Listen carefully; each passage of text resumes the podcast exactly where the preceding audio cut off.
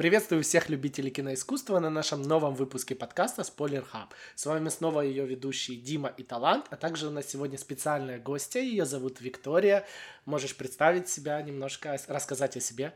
Да, спасибо, Талант и Дима, что пригласили меня. Мне очень приятно, что я у вас первая такая вот гостья программы. Э, я бы хотела себя представить немного. Меня зовут Виктория, как уже сказали, да. Э, я сейчас живу в городе Торонто, э, занимаюсь стоп-моушен анимацией, фотографией и видеосъемкой. Вот. Да, всем привет-привет. У нас сегодня впервые гостья на подкасте.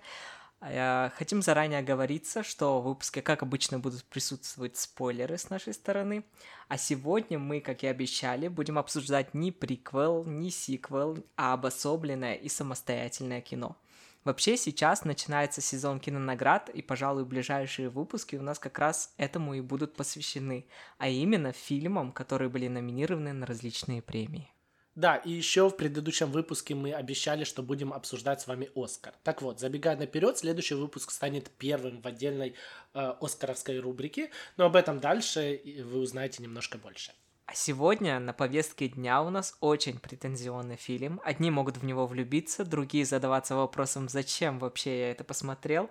Но и у одних, и у других этот фильм точно вызовет какие-то эмоции. Это новая эксцентричная картина Эмеральд Феннелл «Солтберн».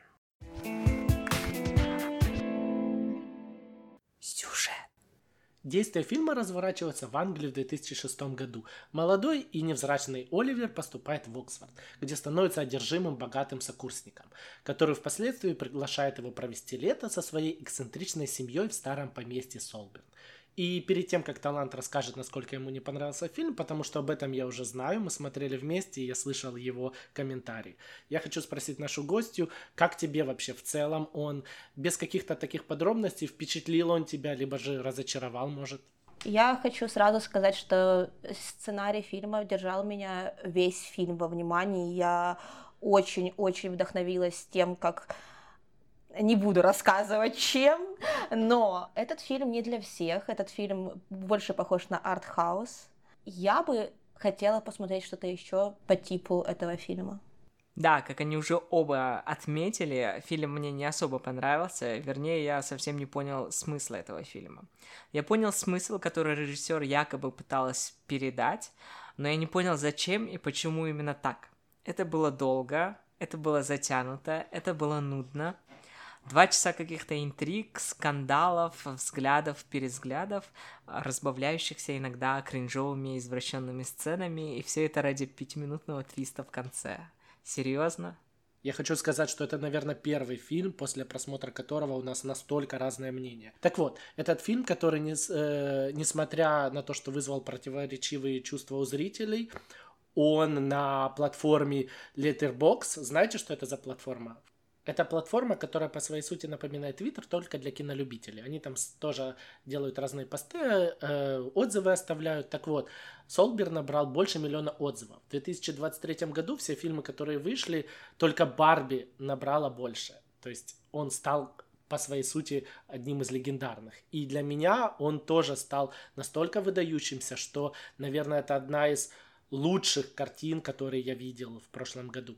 Мне очень понравилось, что среди тысячи выпускаемых ежегодно фильмов что-то действительно стоящее выходит, которое заставляет подумать, которое заставляет полностью перевернуть твой мир. Я считаю, фильм совсем не оригинален. Все это мы видели уже тысячу раз в абсолютно разных интерпретациях. Есть те, которые намного лучше Солберна. Еще здесь а, нет ни одного персонажа, ну лично для меня, который вызвал бы симпатию или сопереживание. Весь фильм я сидел с каменным лицом, типа, ну окей. Про сюжет с тобой согласятся большинство критиков. Их мнение можно свести к одному, что Солбер фильм пустышка. Отлич... Отличная постановка, э, выверенные кадры, но достаточно пустой сюжет. Но я буду максимально защищать этот фильм, ведь он уже становится культовым. В ТикТоке у хэштега Солберн 3 миллиарда просмотров. Еще для меня дело не всегда в оригинальности идеи, потому что, по сути, все фильмы, которые мы смотрим, они не новы. Очень сложно придумать совсем кардинально новое, что мы никогда не видели, историю, которую мы никогда не слышали, что-то вот прям раз и это совсем новое. Мне очень понравился сценарий, я прочувствовала каждого героя, прочувствовала каждую сцену, даже если эти сцены были противоречивы, как, например, сцена с ванной. Сначала это было немножко странно и немножко даже противно, но потом я начинала чувствовать чувства Оливера, и это офигенно, это просто, это классно. Очень интересный твой ответ, он, наверное, совпадает с тем, что об этом фильме сказала сама режиссер, то есть э, Солберт снят для женского взгляда. И этот термин, как женский взгляд, впервые предложила использовать исследовательница Лора Малви в 1970-х годах, опираясь на психоанализ. Она предложила, что женщина в голливудском кино изображается не как участники э, повествования, а как пассивные объекты глазами мужчины-оператора, мужчины-героя и мужчины-зрителя. Они воспринимаются не как полноценные персонажи, а как способ развива... развития главного героя. И даже если в центре фильма женщина, в такой системе ее опыт чувствоваться будет как мужской фантазии, а не достоверной репрезентации. Поэтому способ передачи информации в этом фильме для, далеко не для всех. Как по мне, в фильме много символизма, пищи для размышлений. После этого фильма хочется сесть и подумать. Кто-то из вас заметил этот символизм? Конечно, я заметила, например, как сцена, где Венеция пришла к Оливеру под окно. Это так чувствовалось вот как она его хотела, это было обалденно. А тебе талант, несмотря на то, что я знаю, твой... все уже, наверное, поняли твое мнение о фильме, которое не сходится с нашим. Для меня в фильме, несмотря на то, что он мне не особо понравился, я все равно замечал символизм. Я все-таки смотрел этот фильм, я пытался в него вникнуть, и там было много символизма на самом деле. А, даже... Даже не можешь вспомнить какой. Но для меня, э, например, понравился момент, когда, э, помните, э, писали у Феликса, у семьи Феликса была традиция писать имена на камни и бросать в реку, когда кто-то умер. И получается, у Оливера якобы умер отец, и они написали это имя и бросили. Но камень попал не в воду, а попал в какие-то грязь, блевотину и все. И это был символизм, насколько гнилой этот Оливер внутри врет, и что отец на самом-то деле жив. То есть это вот такой момент, который очень тяжело заметить, но они нас подталкивают к разным мыслям, к разным ощущениям. Я могу выделить один из смыслов фильма. А, к примеру, один из главных героев Феликс, несмотря на всю его популярность, каждодневные вечеринки, разные девушки, деньги, все равно был по-своему одинок. Хотя весь фильм кажется, что одинок Оливер, но Оливер, наоборот, несмотря на то, что в его окружении только был этот ботаник-математик, который хочет проводить с ним время, совсем не одинокий человек. А у него тысячу идей в голове, тысячу мыслей, и это лишний раз показывает, что за деньги нам не купить настоящую дружбу или любовь. И это как бы фильм на тему «богатые тоже плачут», но, мне кажется, на эту тему фильмов было уже очень много. Я заметил, что в Солтберне пытаются показать социальное неравенство – но ведь никакого неравенства по итогу и не было, как мы узнаем в конце. У Оливера, как оказалось, тоже есть и родители, и деньги, и все остальное. Часто у нас много снимают, как э, у меня, когда я учился в первом э, универе, в Академии культуры, у нас один из преподавателей постоянно использовал эту фразу «people have it», потому что она вообще пошла там от одного журналиста, но не суть, не об этом сейчас. И вот это то, что не для people have it, это для особенных, для тех, кто может понять. Вообще, фильм ведь полностью сосредоточен на одержимости одного человека. Сама режиссер фильма заявила следующее. «Я черпала вдохновение из своего личного человеческого опыта. Ведь, ведь я тоже прошла через все то, что мы чувствуем в, этом период, в этот период жизни.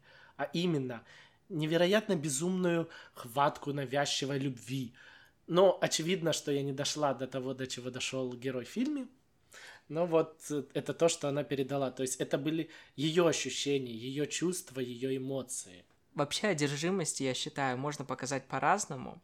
И одержимость человеком в том числе. Есть много фильмов, которые показывали одержимость очень утонченно и красиво, где это не были пустые разговоры, беспорядочные кадры, где во всем прослеживался смысл и эстетика.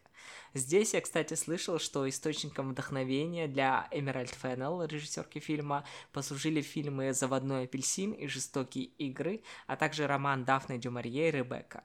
Ведь достойные произведения послужили для нее примером.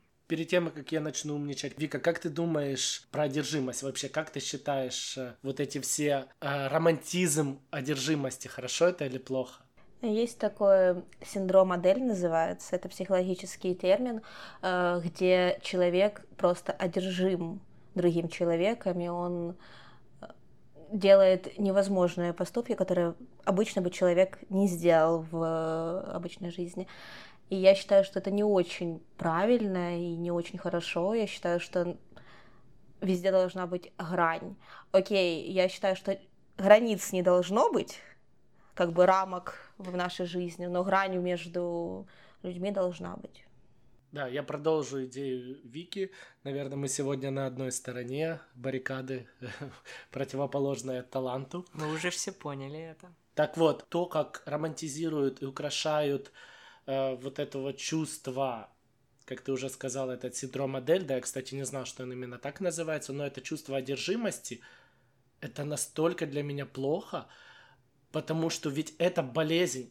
Человеку нужна помощь, человеку нужен специалист. Часто это не только психолог, а уже психиатр. А мы показываем, как это мило и как это хорошо, как мы одержимо сходим с ума. Это ужасно.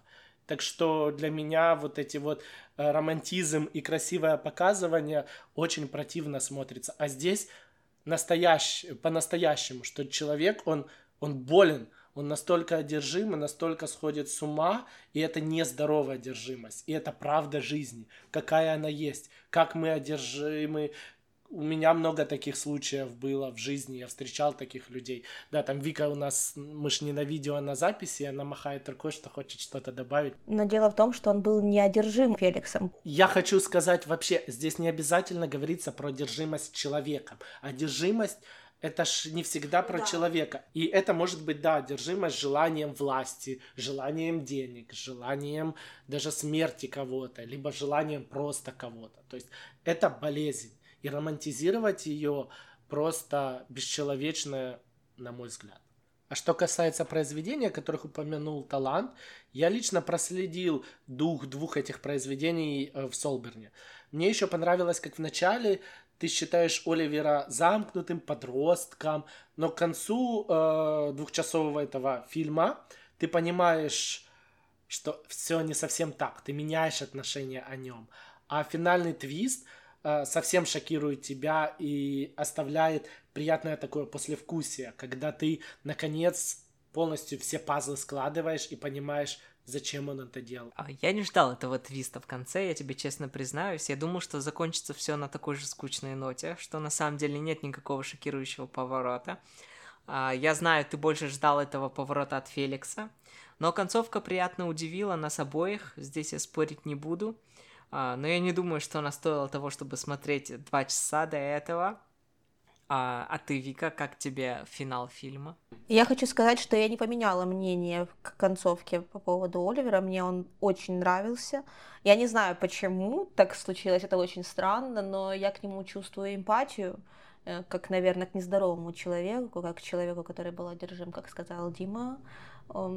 Мне кажется, что я влюбилась в Оливера как в актера очень, очень интересно, потому что я об этом не говорил в, в момент просмотра фильма, но он тоже у меня эмпатию вызывал. Скорее, вот э, мне было близко чувство одержимости когда-то, и в какой-то момент я его понимал, что это, что он ощущает и для чего он делает. И развязка как раз дала это ощущение, полное понимание того, что да, это то, о чем я думал, о чем я хотел. Но э, что касается развязки, мне немножко не хватило, не хватило глубины истории. Да, я согласна. Там бы хотелось бы чего-то большего. Хотелось бы, чтобы было больше сцен, где он... Не только там, где он колесо прокалывает, или там что-то еще, где у него денег, деньги были, но он сказал, что их не было. Хотелось бы больше сцен, где он врал. Хотелось бы больше э, именно о том, чем, о, о чем он думал.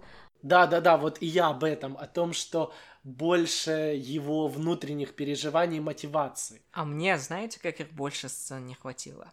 У него изначально был спланирован пошаговый список действий, он все предусмотрел, все сработало действительно без сучка и задоринки по факту. Но почему?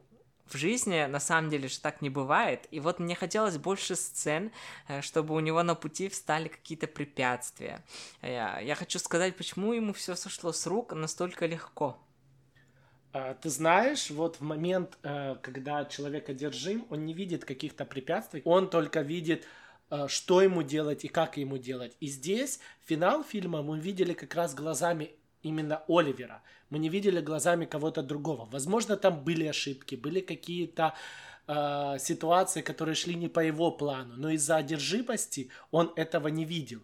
И если бы режиссер показала вот эти моменты, что что-то идет не так, это было бы не настолько интересно. Мы бы понимали тогда, а, ну все это спланировано, что это обычная игра, что он обычный какой-то стратег, который идет к своей цели, независимо ни от чего. А здесь показывается, да, он гениальный стратег, но он э, гениален и добился этого не из-за того, что ему просто хотелось, и вот он распланировал, а из-за того, что он психически нездоров, из-за того, что он настолько одержим этой идеей. Кстати, у меня есть интересный вопрос для Вики. Что ты считаешь об эксцентричной семье э, Феликса? А, для меня было странным тем, что они никак не реагировали на смерть сестры, на смерть Феликса. Для них они переживали это очень в себе. Ну, то есть я понимаю, почему так происходило, они не хотели э, на этом зацикливаться, но э, для меня это было я бы так не поступила, скажем так. Вот. Я бы, я бы не вела себя, как сестра там рыдала, как не в себя, но я бы не закрывалась настолько, насколько закрылась мать и отец. А, а мне, в свою очередь, показалось, что эта семья, и они все были слишком преувеличены. Да, бывают аристократы со своими причудами, конечно, и, конечно, в фильме это можно утрировать, но местами это выглядело прям слишком чересчур. Есть тонкая грань, чтобы показать эту легкую сумасшедшенку и не уйти совсем в сюр. Здесь они в него ушли, я считаю. Не знаю, ты меня, конечно, не спрашивал, но я скажу по поводу их семьи, по поводу уходить в сюр, по поводу того, что было наиграно. Вот это их игра в аристократов, она не позволяла показать, что они могут ощущать другие чувства. Внутри их сто процентов это было. Почему даже в некоторые моменты они говорили, что не разговаривай э, Оливеру, не разговаривай на эту тему, когда э, другого мальчика, как его зовут, забыл. Э, Феликс. Нет, нет темненького. Ну, не помню, как тоже его зовут. Ну, неважно, да, вот этого вот темненького мальчика, когда э, подстроили, чтобы его выгнать, сказали, не говори о нем. А если они начнут? Нет, они не начнут, потому что они настолько заигрались в этих аристократов, что они не дают себе возможность быть другими. Но, кстати, многие критики сравнивают главного героя Оливера с Томом Рипли, героем романа Патриции Хайсмет «Талантливый мистер Рипли», который также был неоднократно экранизирован. Может быть, кто помнит, в 1999 году выходила одна из экранизаций с Мэттом Деймоном и Гвинет Пелтроу в главных ролях.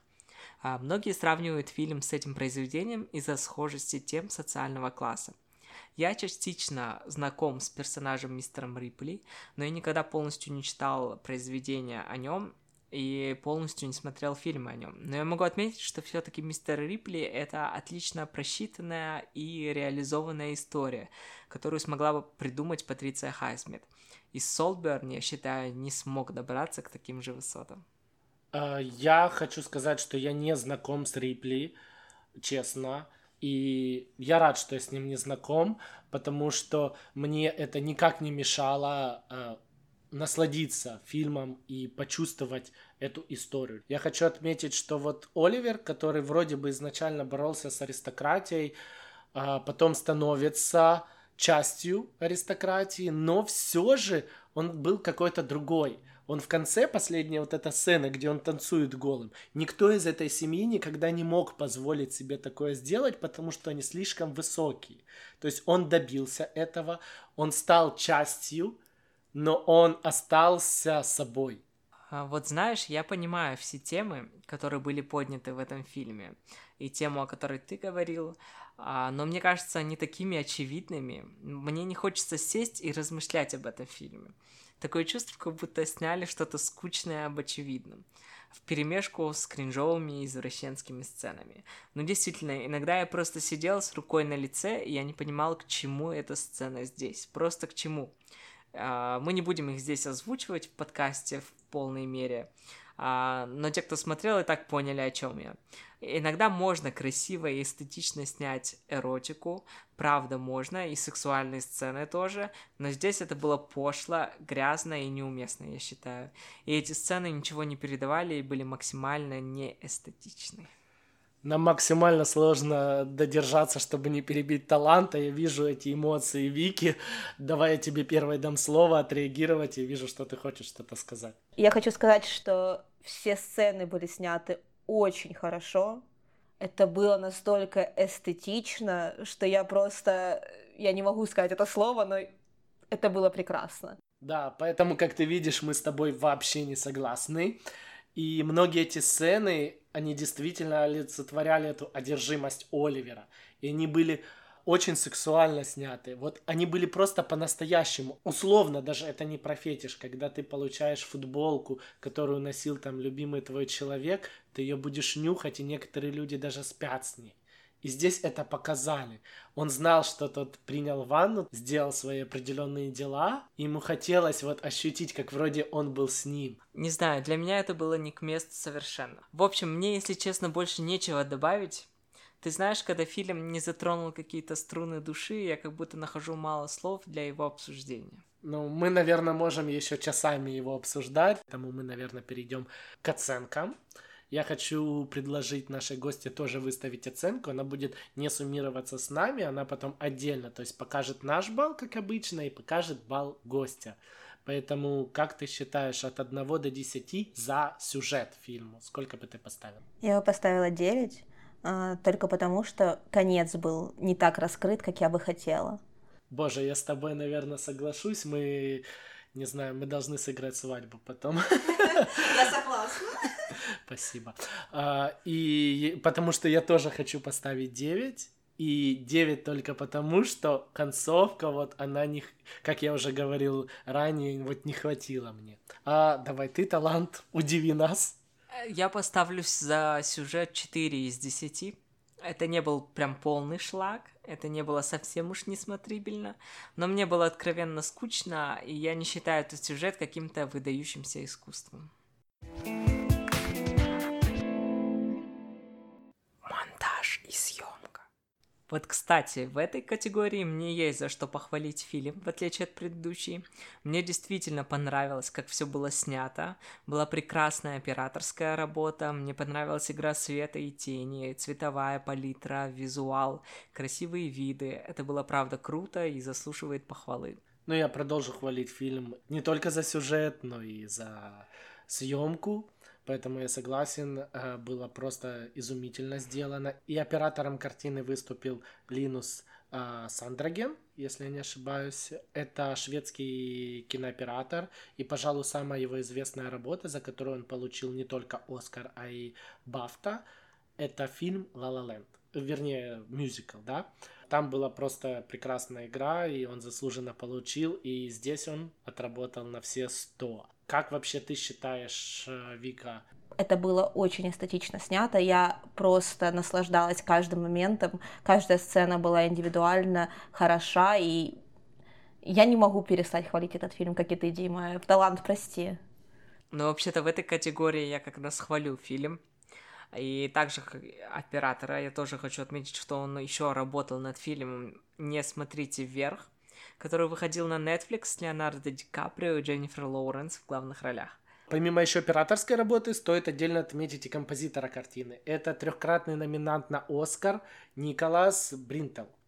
А, он писал музыку к таким фильмам, как уже вышел помянутый талантом «Не смотрите вверх», а также «Лунный свет», «12 лет рабства», «Игра на выживание» и много-много других. только не игра на выживание, а игра на понижение. Простите, простите Еще меня. Еще Николас написал просто шикарный саундтрек к фильму Круэлла, за который был номинирован на премию Сатурн.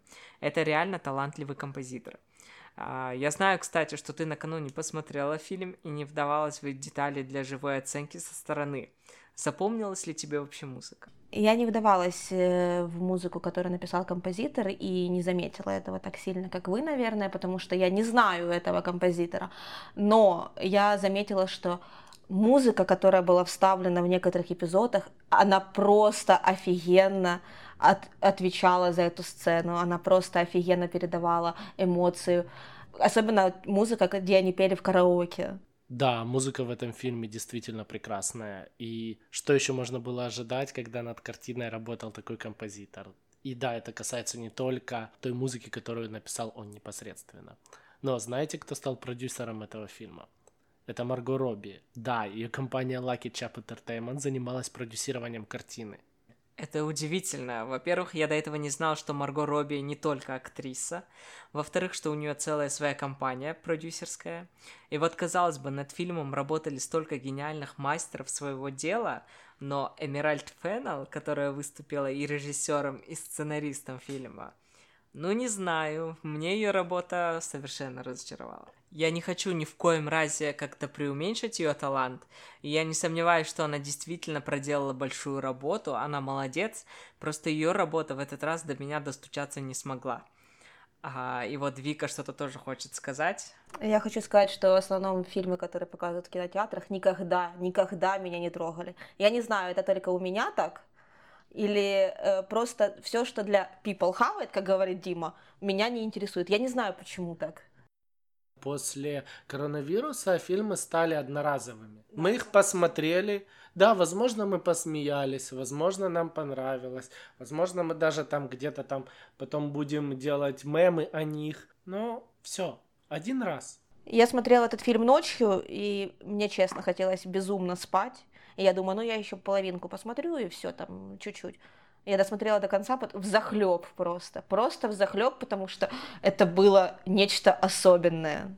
Тебе есть что-то добавить интересный факт? Я знаю, что ты много про в Оскаре разбираешься, и я знаю, что этот фильм как-то был тоже с ним связан. Возможно, ты расскажешь про это. Солберн пока еще никак не связан с Оскаром, потому что номини... номинация на Оскар будет 23 января будут объявлены номи...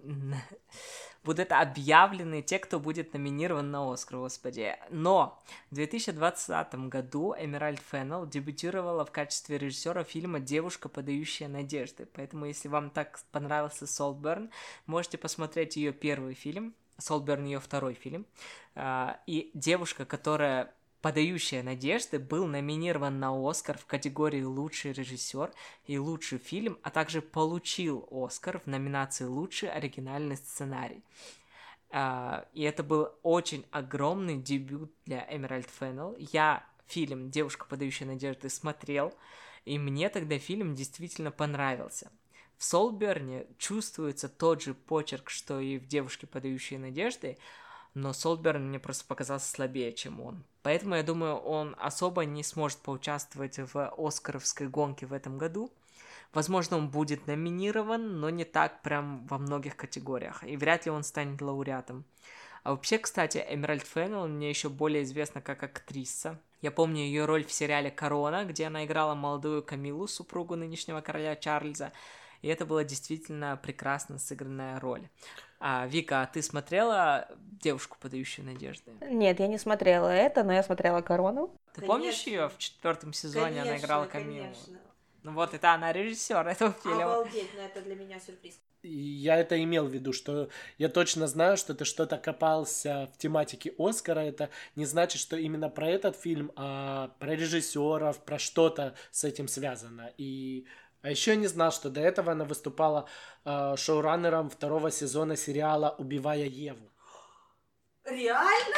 Да. Я посмотрела этот сериал, обалдеть. Да, поэтому, как говорится, талантливый человек, талантлив во всем, да. Обалдеть. Нет, я тоже смотрел «Убивая Еву», и мне тоже очень нравится этот сериал, но мне нравятся первые сезоны, как раз где она выступала шоураннером. А дальше мне как-то не особо зашли последние сезоны «Убивая Еву», но не об этом. Кстати, у фильма выходило очень много красивых и эстетичных постеров. Можете погуглить, там один лучше другого. Вот это кто действительно постарался на славу, это разработчик этих постеров. Ну так вот видишь, тебе как раз когда она работала над фильмом, все и понравилось. Так я говорил, ей девушка, подающая надежды, мне понравилась, а вот Солберн не понравился. Так что мне на самом деле больше нечего, по идее, добавить. Съемка, постановка кадра, цветокор, визуал, пожалуй, для меня лучшее, что было в этом фильме. Поэтому в этой категории я ставлю 7 из 10. И для меня это достаточно высокая оценка. Ой, да, ты прям нас удивил. Неужели ты как-то хотя бы поднимешь нам средний балл? А, я поставлю, наверное, тоже 9. Ну и давай, наши гости. Если говорить о съемке и монтаже, я бы поставила 9. Я снимаю один балл за то, что это не полнокадровая все-таки картинка, и хотелось бы, чтобы я это видела полностью на весь экран, а не просто часть. Актерская игра. Барри Киоган, главная звезда Солберна, сыграл на самом деле неплохо. Но знаете, что мне показалось? Что актер немножко староват. Мне изначально он выглядел лет на 40, наверное. Я не хочу дискриминировать никакого эйджизма. Первокурсником может стать кто угодно в любом возрасте. Но здесь показывалось, что у него нет никакого бэкграунда, что он вот только закончил учебу и пошел учиться в университет. А ты видишь, особенно когда кадры близко к нему, да, что морщинки уже, что он ну, далеко не первокурсник и даже не второкурсник. Да, я тут согласен. Но перед тем, как я похвалю его, хотел бы узнать у Вики, согласна ли она с тем, что он староват, как считает Дима, и как он вообще справился со своей ролью. Я считаю, что Барри очень хорошо сыграл Оливера. Да, он был староват, я тоже это заметила, но в сравнении с тем, как э, его показывали в конце, э, он, конечно, моложе выглядел во всем фильме, но э, я считаю, что он держал весь фильм нас в состоянии переживаний. Да, я согласен. Барри Кеуган вообще да, очень талантливый актер. Все задачи, которые ему поставили, он выполнил. Кстати, хочу отметить, что он уже был номинирован на Оскар и Золотой глобус за роль в фильме «Банши» Ниширина. Я этот фильм смотрел, я советую его всем, он прекрасен. Две главные звезды этого фильма, конечно, другие актеры, это не Барри Кеоган, но картина действительно шикарна. И Кеоган в ней сыграл тогда такого парнишку-деревенщину, а, но номинации на Оскар он тогда точно заслуживал, чего и получил. Да, я помню его еще по ролям э, в Дюнкер и Вечных. Там была у него э, не прямо выдающаяся такая игра, но он уже был достаточно узнаваемый, достаточно профессиональный. И, кстати, за Солбер он был номинирован на Золотой Глобус в категории «Лучшая мужская роль». Но он его не выиграл, к сожалению, как мы уже знаем, потому что вот у нас накануне была как раз э, сама номинация, сама церемония э, Золотого Глобуса. Там, когда он выйдет, по-моему, неделю назад с момента выхода этого э, выпуска. Да, и вот в роль в Солберне для него на самом деле что-то новое, я считаю. Потому что до этого мы его таким не видели. Здесь он раскрывается по-новому. Видно, что ему самому интересно открывать в себе неизведанные грани актерского мастерства. Поэтому, с одной стороны, как ты говорил, может быть и стоило взять более молодого актера, с другой стороны, а справился бы он с этой ролью.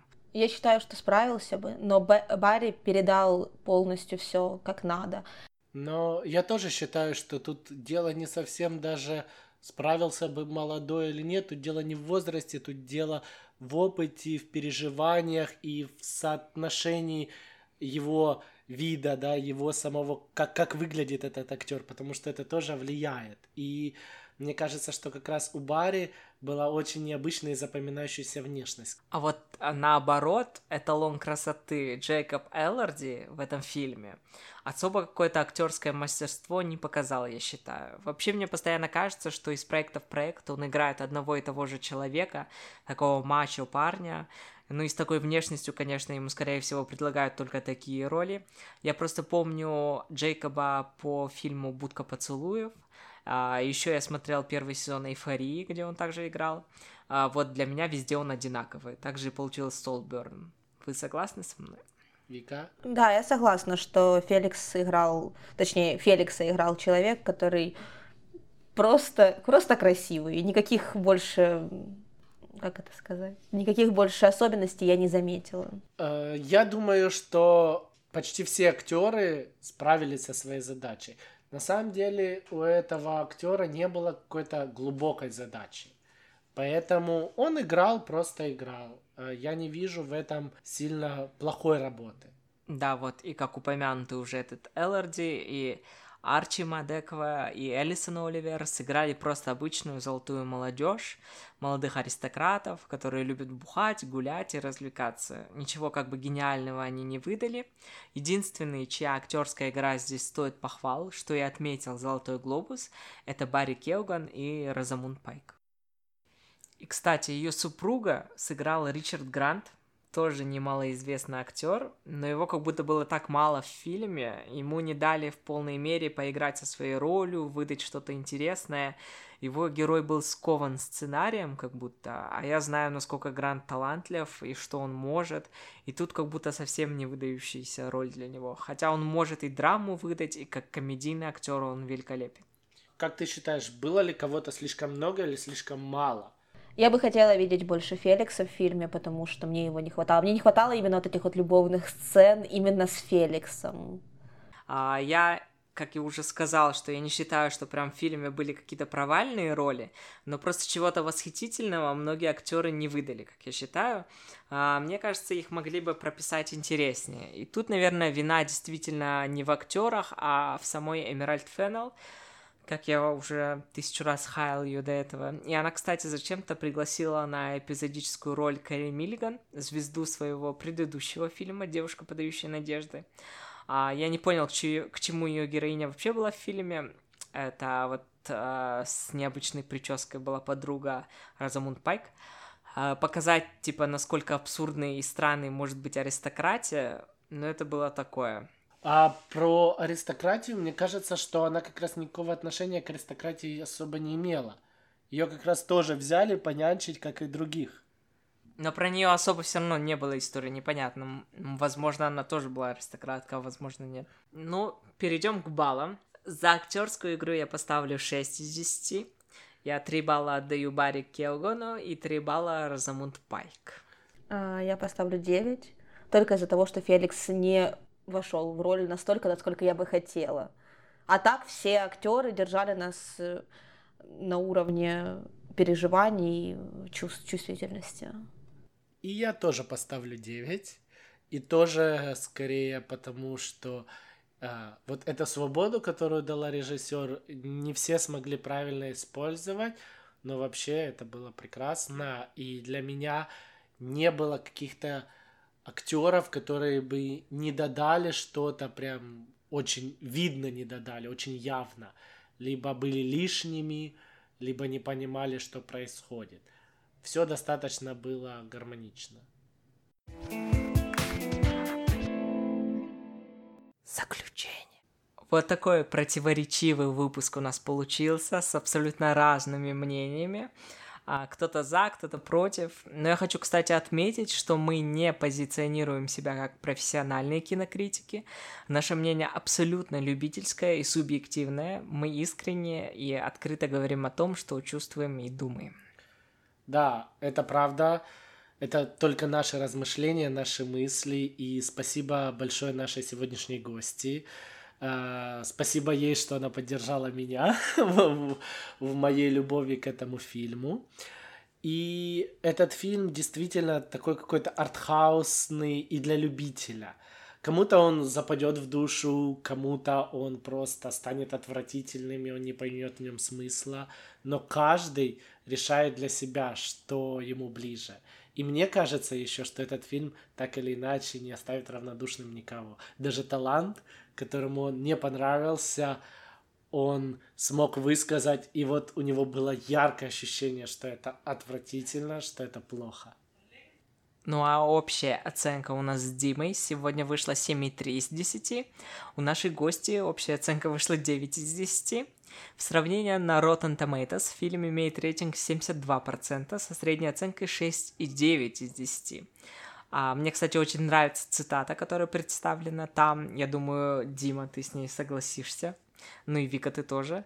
А, карамельный и острый Saltburn от Emerald Fennel — это развратный толчок для чувств, который взбодрит большинство зрителей. Да, это, это отличная цитата, мне она действительно понравилась. И я хочу сказать, что на Кинопоиске эта картина собрала 7,2, то есть мы даже немножечко выше, спасибо мне, моим баллам, потому что я изначально очень переживал. Мы не знаем изначально, какие баллы кто хочет выставить, и я переживал, что у нас будет очень мало из-за того, что я знал реакцию таланта. Так что на этом мы будем с вами прощаться. Спасибо большое, что прослушали наш новый выпуск. Будем очень рады вашим лайкам и подписке. Также к описанию выпуска я оставлю нашу почту. Вы можете отправлять туда свои идеи и предложения, а также критику. А мы увидимся с вами уже на следующей неделе, в которой у нас начнется новая оскаровская рубрика на подкасте. Мы будем э, очень рады, если вы ее послушаете и узнаете о ней немножко больше спойлер небольшой, это будет самый первый фильм, который получил Оскар.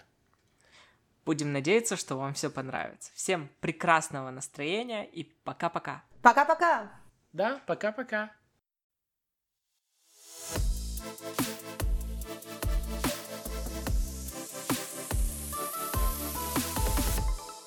Спойлер.